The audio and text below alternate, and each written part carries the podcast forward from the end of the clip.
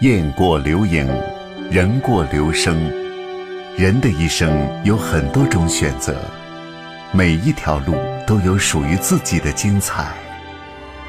我们需要比别人懂得更多的道理，我们需要坚持、奋斗和追求。纸鸢之声，用声音展示多彩的世界，用信念引领心中的梦想。纸鸢之声，讲述有温度的故事。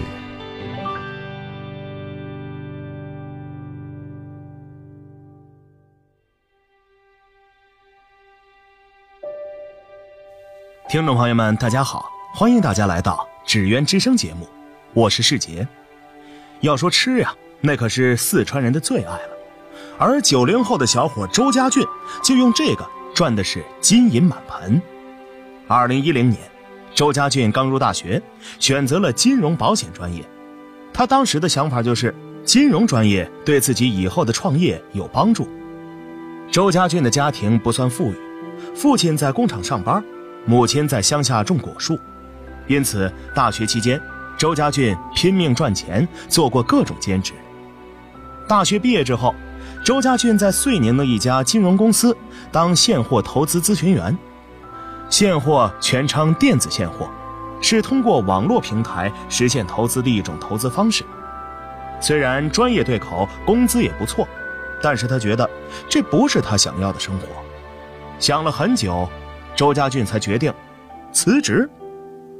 在这个城市里边穿梭，匆忙也好，休闲也罢，周家俊已经深深的爱上了这里，尤其是这里的小火锅，香辣入口。他发现家乡丹陵还没有这样的地道的小火锅，于是他便有了把遂宁火锅带回到丹陵的想法。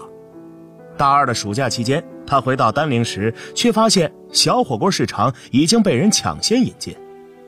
虽然遂宁的火锅引进了家乡，那能不能把丹陵特产引进遂宁呢？周家俊茅塞顿开，一提到丹陵的特产，他首先想到的是唢呐，然后便是冻巴。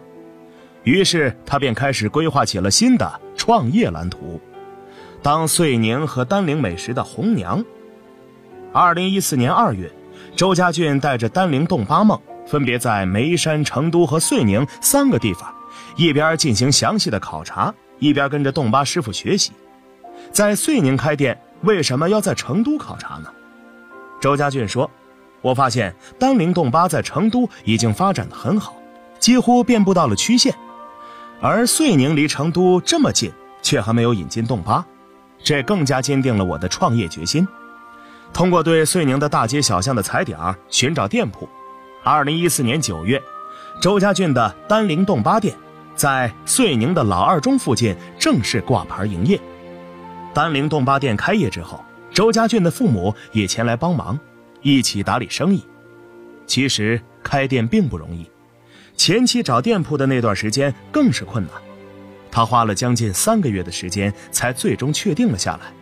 周家俊说。店虽然开起来了，但事事总不如人意。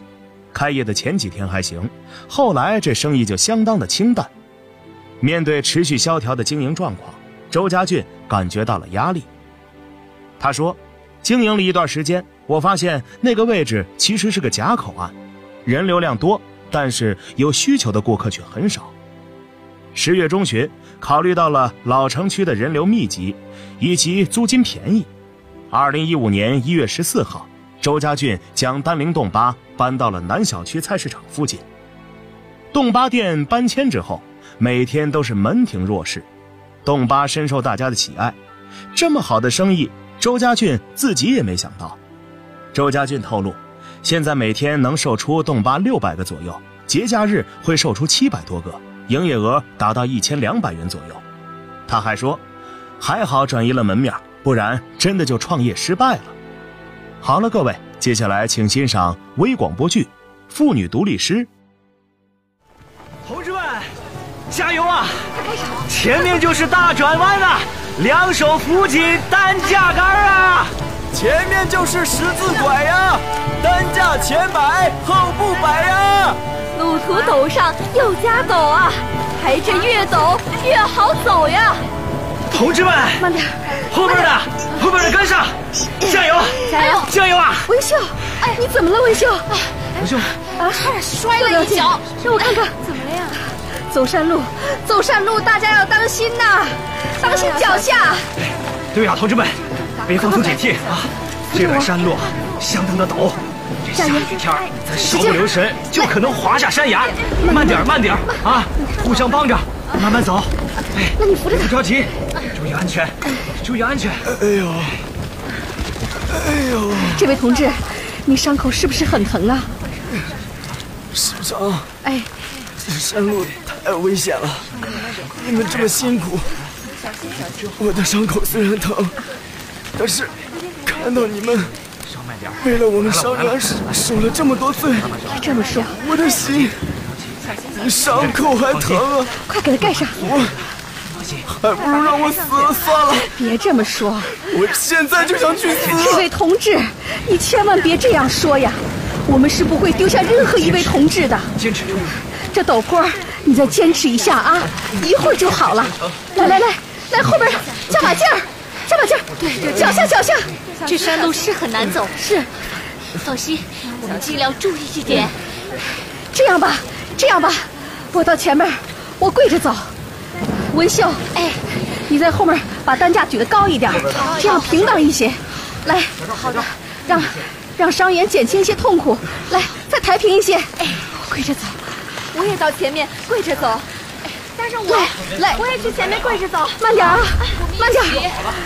一、二、一、二、一、二、一。张师长，张师长，怎么了？张师长不好了！怎么了？这前面，前面发现一股土匪！什么？大家不要慌！大家不要慌，准备战斗！小刘，到！你带几个战士和我一起从侧面用火力把土匪给引开，其他同志赶紧转移伤员。是，快去！张师长，怎么了？我也要跟你们一起去打土匪。哎呀，你没有战斗经验，你要服从命令，快撤！是，姐妹们，快撤！快撤！快走！我好像听到赵狗子的铃铛声。不会吧？真的？难道他也跑到鹰嘴崖投靠张麻子了？快快快，快快走吧！弟兄们，哎哎，快跟上！大大当家的，我给您送的信儿准吗？你小子啊，可以啊！这群娘们儿，我我我都跟踪好久了啊！这些煤煤老二。绝对是给前线运粮食的，不错不错。他们上山啊，只能走这条路，在这这个地方设埋伏，绝对没错。赵狗子干得好啊！大当家的啊，这次煤老二的运输队算是倒了大霉了，咱们发财的机会啊，终于到了。你看那些人好像都抬着很重的东西。妈的！这是老天爷给我张麻子送年货来了啊！赵狗子，这次你立了大功，老子不会亏待你的。我正愁着山上的弟兄们这年不好过呀，梅老二就主动给咱们送年货来了。弟兄们，给老子狠狠的打！一定要把梅老二的东西全都给我抢过来！打呀，兄弟们！跟着大当家的才能吃香的喝辣的。不要手软，狠狠的打！打！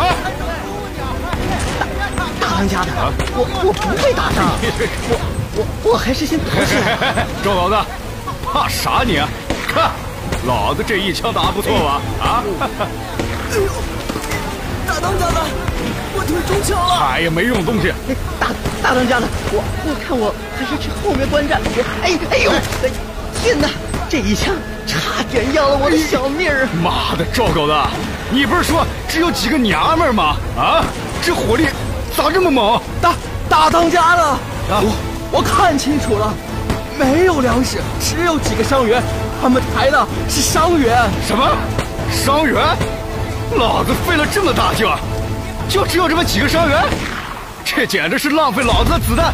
哎呀，好了好了，不打了不打了，撤，都给我撤！是打什么打呀？走了走了。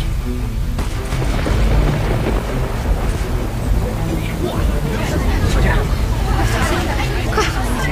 边慢点。看来这群土匪是来抢东西的。是，肯定是啊。打，给我狠狠的打！对，让他们知道咱们红军妇女独立师的厉害。没错。哎，张师长啊，罗小花好像受伤了呀。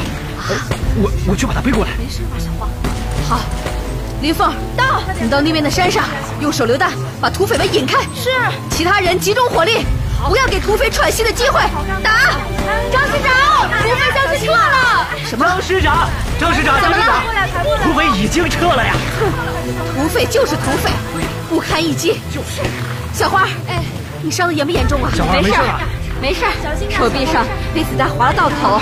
文秀，哎，过来给小花包扎一下伤口。包扎一下。大家清理一下战场。是。走。是。走。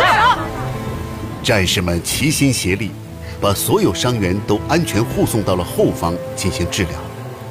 从那以后，妇女独立师的战士们，在张琴秋师长的领导下，常常往返于荆棘丛生的山路，无论是严寒还是酷暑，无论是白天还是黑夜。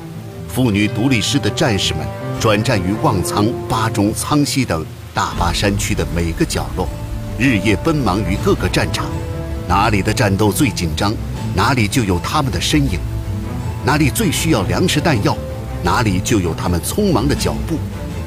不久后，为了配合主力红军作战，妇女独立师又接到了清剿土匪张麻子的任务。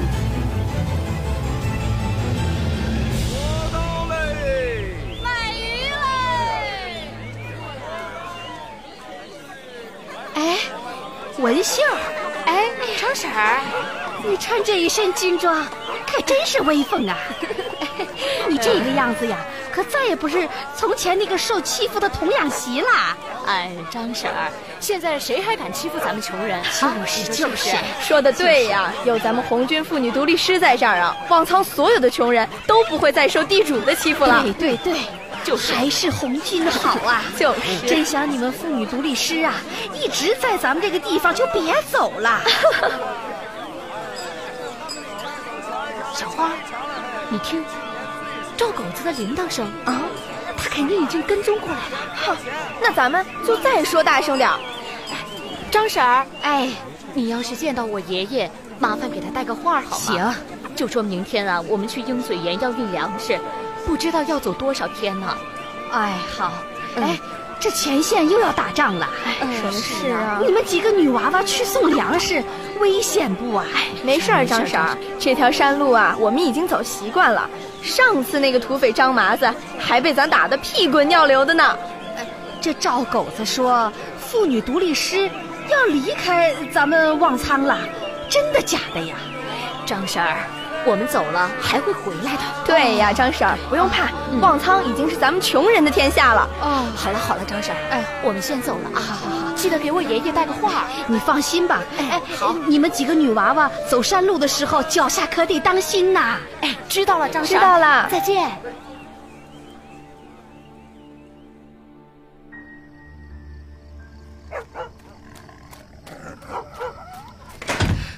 爹，爹。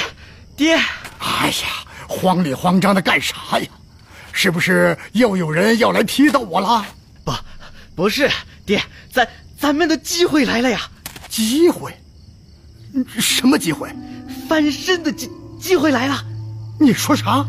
翻身？对呀，文文秀说的，说明天他们妇女独立师要去山山上送粮食，这个消息可是张麻子想要的。你是说？就文秀他们几个小娘们儿，要上山去送粮食。对呀，爹，这这张麻子绝对可以把这帮娘们儿通通剿灭。这些年你一直养着张麻子，他他肯定听你的话。哎，今非昔比喽！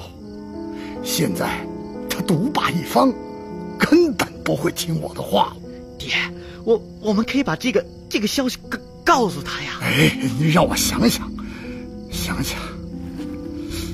哎，对了，有一个办法能让他听话。什么办法？我在后院的地里藏了几把枪，这些枪啊，可是张麻子想要的很的呀。我们拿枪去换他的粮食。哎，对对对，这个办法好，我我现在就去把枪挖出来。嗯，哎，快去快回，明天一早啊，我们就出发。好嘞。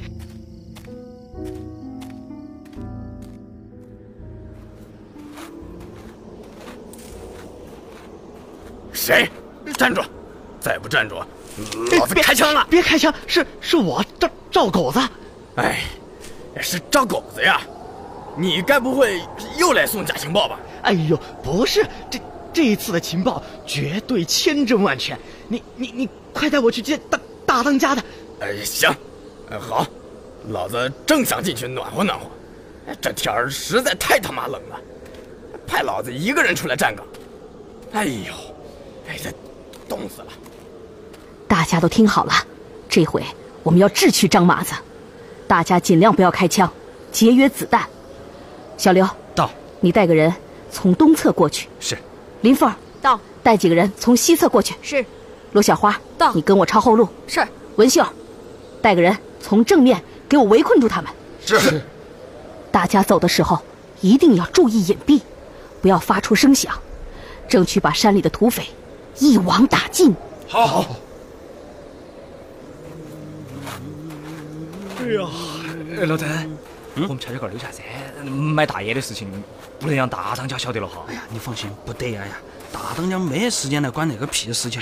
说是梅老二那个妇女独立是马上就要来攻山了。好，快快回，快快回！你说这个山上啊，没得吃没得喝，哎呀，还没得大烟抽，真的是要了老子的命哦！嚯，要你命！梅老二那个妇女独立师才要你命！我跟你说，他们一来，简直让我们断粮断烟！我跟你说，哎呀，就是嘛！哎哎哎哎，快快快快，你看那个这这个草地上好像好多人都踩过。哎是啊，哎，我们刚下来的时候没这样子的吧？好像是，好像是。哎，是不是梅老二妇女独立是打上来了？哦，不得哦！走走走走走走走，快快快快快回去回去！注意，山下来了两个土匪。文秀，哎，我们现在从后面过去，把他们干掉。好，师长，我去解决左边那个。好，尽量别用枪，不要让他们给张麻子报信。好，你去死吧！哎呀啊！大狗，哎呀，哎呀呀，不好了！大当家，大当家，梅老二的妇女毒理师！同志们，土匪已经发现咱们了，快冲进山，活捉张麻子、赵大龙！冲啊！杀！叫枪不杀！叫枪不杀！冲！快投降吧！张麻子、赵大龙，你们现在已经被我们包围了，红军优待俘虏。对对，赵大龙，包围你们了！赵狗子啊，你们他妈的出卖我们！这么隐蔽的山洞，梅梅老二的妇女独立师是怎么找上来的？我们也不知道啊！大大当家的，我们这真的是来给您送送枪的呀！弟兄们，梅老二的妇女独立师对这一带的地形不熟，给我顶住！打打呀！打打！我们的人已经顶不住了。什么顶不住？山上已经被包围了。哎，我不管，我投降。谁敢投降？谁敢投降？老子毙了你！战士们，冲啊！小枪不杀！弟兄们，哎，弟兄们，弟兄们，算了算了算了，哎，不要再抵抗了啊！哎，算老子倒霉，居然栽在这帮娘们手里。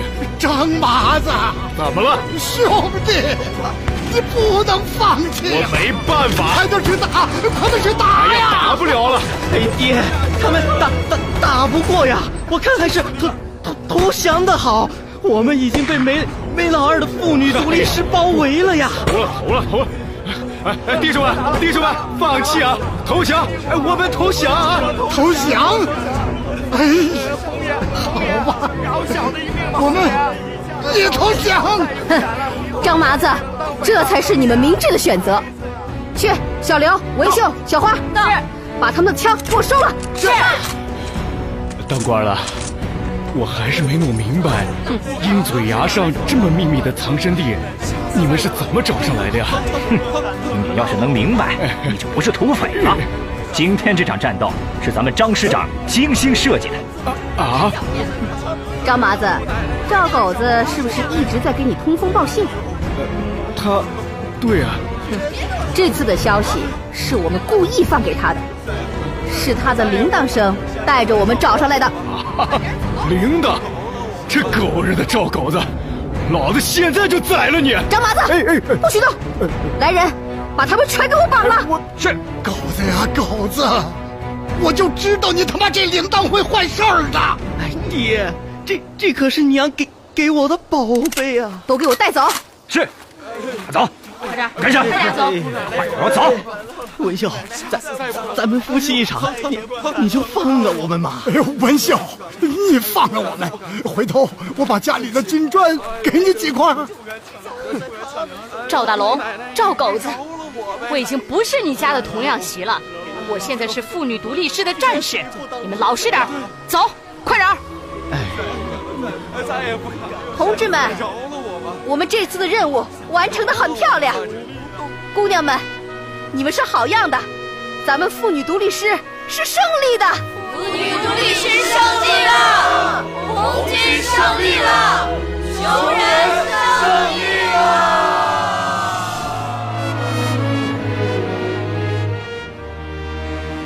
妇女独立师在保卫川陕苏区的斗争中，参政参战，流血流汗。做出了卓越的贡献。在长征中，他们三过草地，历尽千难万险；在西征中，他们浴血奋战，宁死不屈，可歌可泣。红军妇女独立师的人数之众、时间之长、斗争之艰巨、牺牲之大，在红军史上都是绝无仅有的。长征胜利前夕，妇女独立师仅有两百多人生还。生还者也基本被俘，只有数十人日后重新回到了革命队伍中。自此以后，红军再没组建过女性武装部队，这只创造了奇迹与功勋，将女性抗争与解放运动推到巅峰的妇女武装队伍，最终成为凄婉而悲壮的绝唱。他们为中华民族的解放事业献出了宝贵的生命。他们用生命和鲜血，创造了中国乃至世界妇女运动史上的一个奇迹。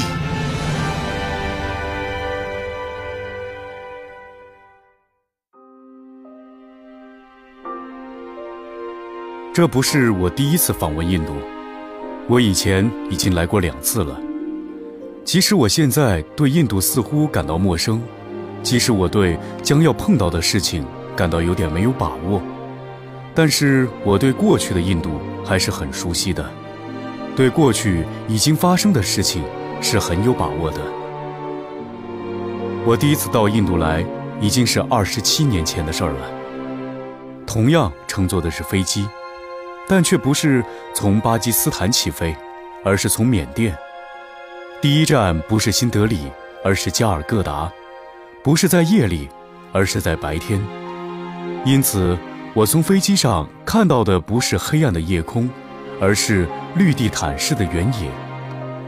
当时飞机还不能飞得像现在这样高，机下大地上的一切都历历如在目前：河流交错，树木葱郁，稻田齐步，小村点点，好一片锦绣山河。有时甚至能看到在田地里劳作的印度农民。虽然只像一个小点，但却清清楚楚，连妇女们穿的红绿纱丽都清晰可见。我虽然还没有踏上印度土地，但却似乎已经熟悉了印度。印度对于我已经不陌生了。不陌生中，毕竟还是有点陌生。一下飞机，我就吃了一惊。机场上人山人海，红旗如林。我们伸出去的手握的是一双双温暖的手，我们伸长的脖子戴的是一串串红色、黄色、紫色、绿色的鲜艳的花环。我这一生还是第一次戴上这样多的花环，花环一直戴到遮住我的鼻子和我的眼睛，各色的花瓣把我的衣服也染成了各种颜色。有人又向我的双眉之间、双肩之上。涂上撒上香油，芬芳扑鼻的香气长时间的在我周围漂浮，花香和油香汇成了一个终生难忘的印象。即使是终生难忘吧，反正是已经过去的事儿了。我第二次到印度来，只参加了一个国际会议，不算是印度人民的客人，停留时间短，访问地区小，同印度人民接触不多，没有多少切身的感受。现在，我又来到了印度，时间隔得长，中间又几经沧桑，视觉多变。印度对于我就成了一个谜一样的家。我对于印度曾经有过一段从陌生到熟悉的过程，现在又从熟悉转向陌生了。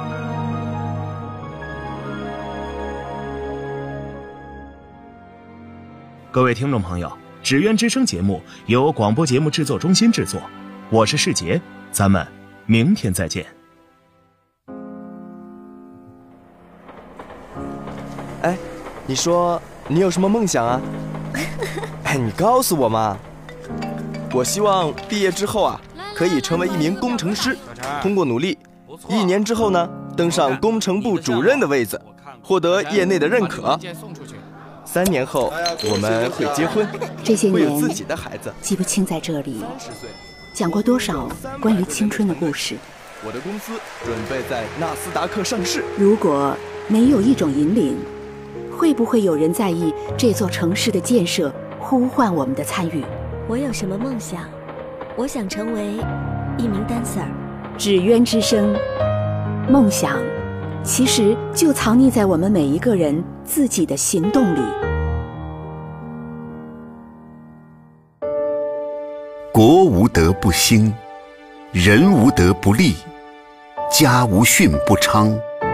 以一家之训，聚点滴真言。家训真言。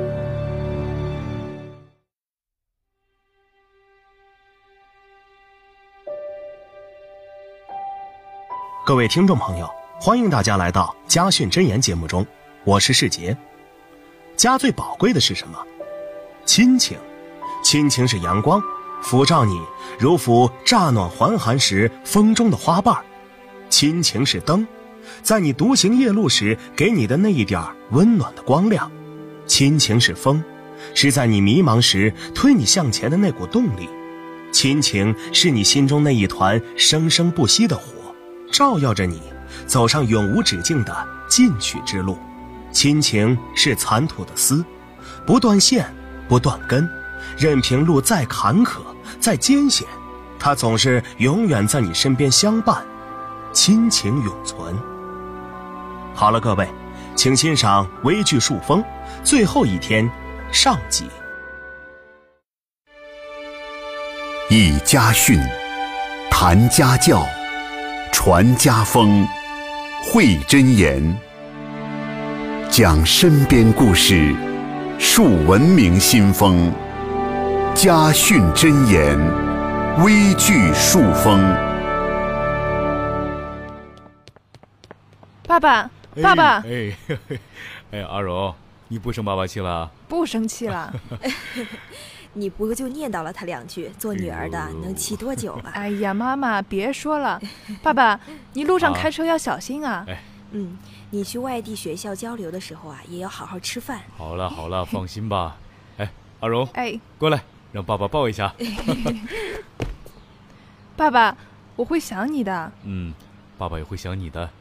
来，老婆，你也过来让我抱一抱。哎呀，行了行了赶紧出发吧。好好好，那我先走了。路上小心。路上小心啊。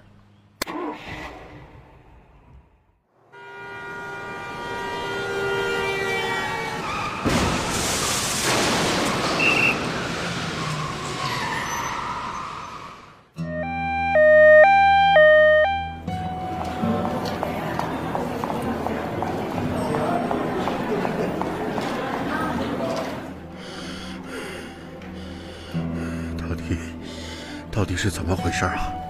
怎么会？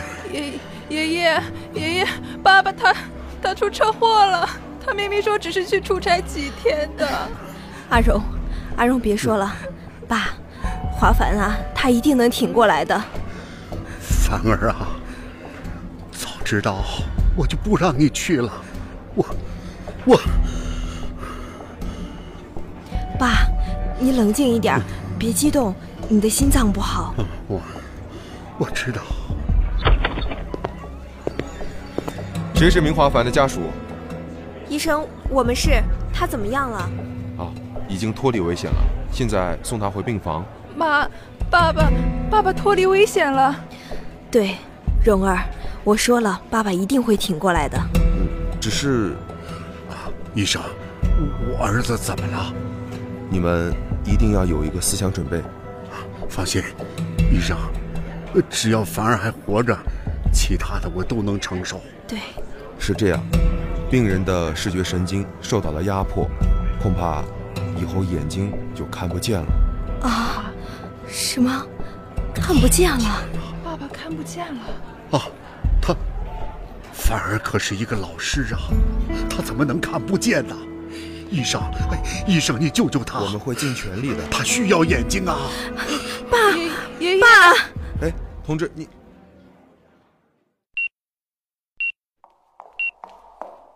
醒了，醒了，陈医生，八十一号病床的病人醒了，是吗？走，过去看看。好。爸爸，爸爸，你终于醒了，你吓死我了。蓉儿，爸爸没事儿。现在几点了？怎么那么黑啊？阿荣，哎，阿荣，去把灯打开，爸爸想看看你。阿荣不想开灯。不想开灯。哎呀，不开就不开。阿荣，别哭啊。哎，明先生，哎，我是您的主治医生，我帮你检查一下身体。呃，医生来了，但房间没开灯啊，这。没，没关系的，医生叔叔，没关系的，对不对？呃，呃，没事的，呃，不妨碍我检查。那好吧。来，麻烦您侧下身。嗯，其他方面恢复的都很好，不过您在床上躺的时间太久了，等您情况稳定之后，还是要慢慢的活动啊。凡儿，凡儿，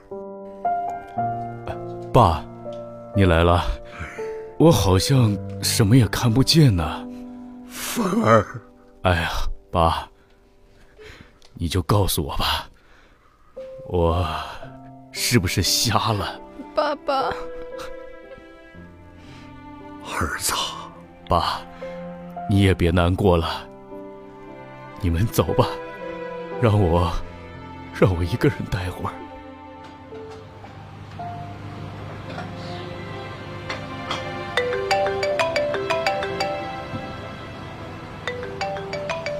阿荣啊，你怎么了？妈妈，爸爸醒了。哦，是吗？太好了。可你爸爸知道他眼睛的事儿吗？知道了，那你爸爸他说什么了？爸，爸爸，他没说什么，他让我们走。没事儿啊，蓉儿，你爸爸呀，他很坚强的，他一定会好好的，别担心。我中午啊去医院之后，你吃了饭就回家写作业吧。你爸爸呀，他是个老师，学生不完成作业的话，他会不高兴的。我知道了。你爷爷也回去了吗？嗯。他说还要去给学校的贫困生筹集学费，可是妈妈，爷爷为什么不陪着爸爸呢？阿荣啊，爷爷呀，不仅是你爸爸的父亲，他还是一个校长，他还有工作要做。可是，可是，阿荣啊，你还记得咱们明家的家训吗？记得，把每一天当做生命的最后一天。对呀。这就是让你啊不要浪费时间，要好好珍惜生命。爷爷呀也会担心爸爸的，但他还要做很多对社会有益的事情。我，我明白了。嗯，好好孩子，那我呀这就给你们送饭去。好。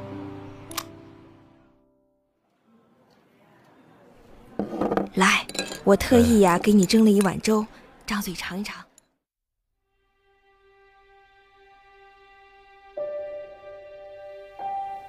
各位，听了这个故事，我突然想到之前看的一个故事，他们一家的那些阴差阳错的感情，就像情债一样，得到了应有的回报。弟弟结婚的时候，他刚刚结束了那一段无谓的婚姻，暂时寄居在娘家，他十六岁的时候，便因为家境困顿，辍学到了工厂上班了。弟弟考大学那年，她有了男友，男友是客户公司的老板，离过婚，比她大十多岁。在偶然的一次路过车间的时候，发现了靓丽的她，便对她展开了激烈的追求。他有些心动，却也举棋不定。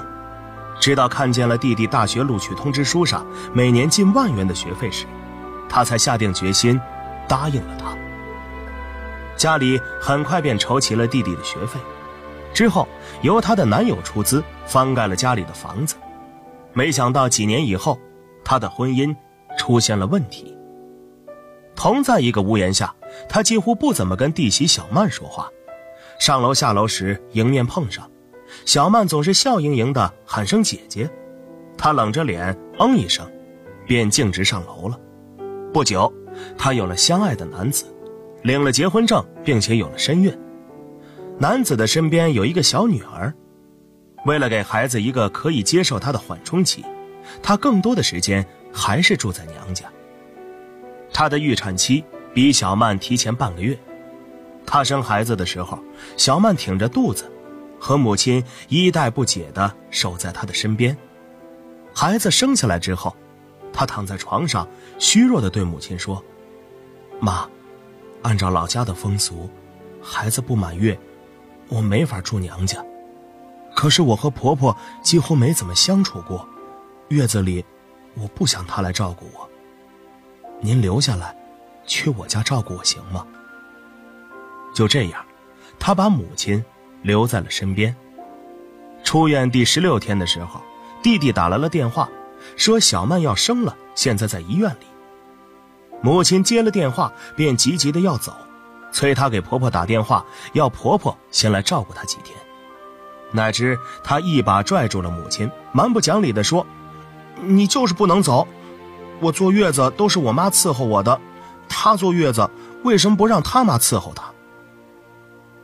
母亲听完了这句话，目光移到了别处，话锋一转，冷冷地说：“你知道，小曼的亲妈是怎么死的吗？”沉默了一会儿，母亲缓缓地说：“本来是不想告诉你的，可是你太不懂事儿了。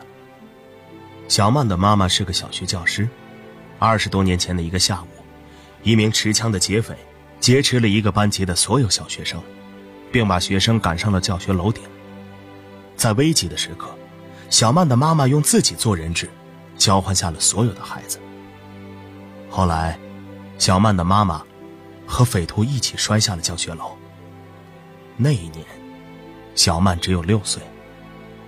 她一下子就震撼了，心脏剧烈的颤抖着。多年前那个混乱而惊慌的画面，忽然铺展在她的面前。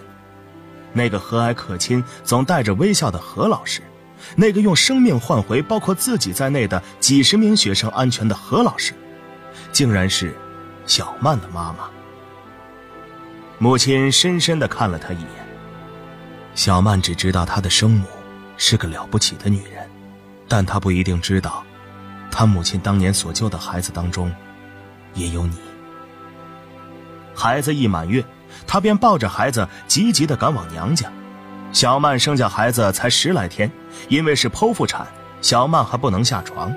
看见她来，小曼挣扎地从床上坐起来，要给他拿饮料。他连忙接了过去，轻轻地扶着小曼，往小曼的背后垫了一个软软的靠垫。小曼显然有些不适应，她一边逗耍着小曼身边的那个小小的婴儿，一边说着。小曼呀，姐姐前些日子妊娠反应严重，导致情绪一直不好，乱发脾气。以后不会了，你不要跟姐一般见识啊。小曼露出了较往常更舒心的笑容。姐姐说什么呢？不管姐姐脾气好不好，我都会一辈子对姐姐好。他愣怔了一下，本能的说：“为什么？”小曼羞涩的笑了。我和你弟谈恋爱的时候，他就告诉我，姐姐是这辈子待他最好的人了。为了供他上大学，把自己的人生轨迹都改变了。那个时候我就想，就冲这，我都要一辈子对你好。他忍了忍，润润的眼泪还是没有能够憋回去。当清晨的第一缕阳光洒满整座城市，浣花溪的流水从喧嚣中流过，雾霭中的草堂，杯盏里的弄巷，每一个人都代表着时代的缩影，每一句箴言都刻画着家的烙印，每一段故事都记录着。生命的传奇，家风微故事。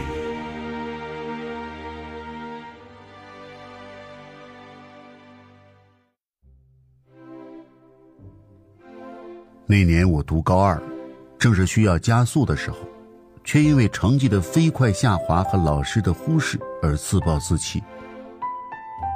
我无意中参与了一场群架，并不知道打架的目的是什么，只知道发泄似的冲上去乱打，打到别人都逃走了，我站在一个被打昏过去的男生面前，竟然挪不动腿，被路过的一位老师当场捉住，扭送到校长室去。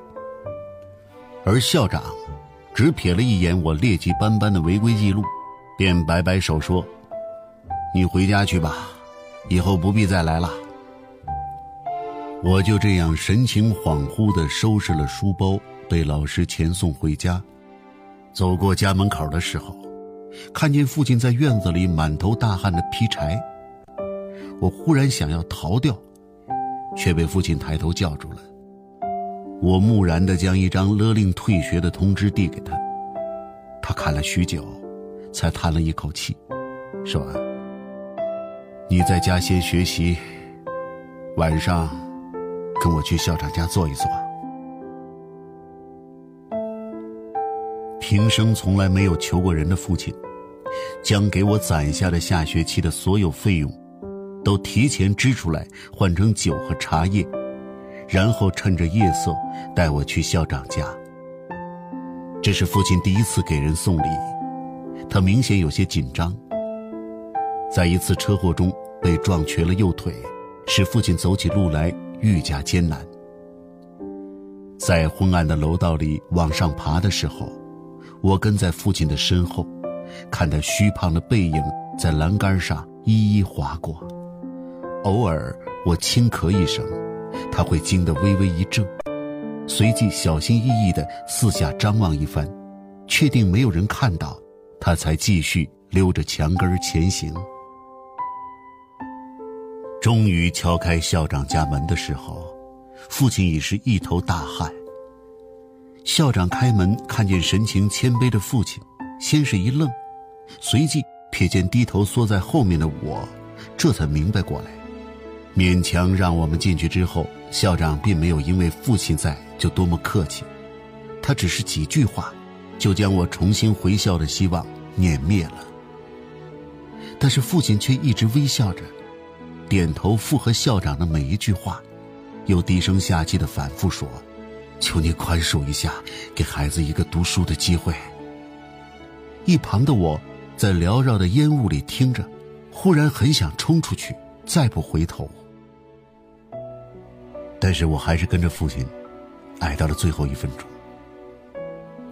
起身要走的时候，校长很坚决的让父亲把东西拿回去。父亲却在他转身去提那东西的一瞬间，拉起我冲出门去。校长也动作迅速的紧跟了出来。黑漆漆的楼道里，父亲剑一般的将那些阻挡他的荆棘通通的撞开了去。他那条微瘸的右腿，那一刻，像是被注入了一股非凡的力量，忽然间，无可匹敌。将校长甩得无影无踪的时候，父亲终于停下了脚步，扶着我的胳膊，弯腰大口大口的喘气。片刻后，他抬起头来，无比自信又无比得意的笑道。只要留下了东西，你回校读书的事，肯定就有希望了。而我，却在他的这句话里，转过身去，无声的哭了。果真像父亲说的，几天后，我便接到了回校读书的通知。父亲送我回校的时候，并没有像母亲一样喋喋不休的一路唠叨，而我，也没有向父亲保证什么。但是此后的我，却在心里，将那个晚上父亲奔跑的姿势牢牢的记下，而且以同样神奇的速度紧咬了牙，一直跑到了高考结束。我的录取通知书是校长帮我取的，同时交给我的，还有一年前父亲送给他的酒和茶叶。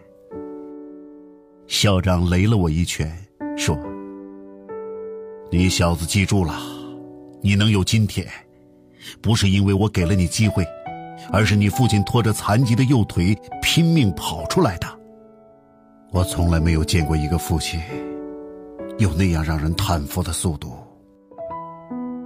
家训真言精彩节目内容已经上传至蜻蜓 FM、考拉 FM、荔枝 FM、喜马拉雅平台同步更新。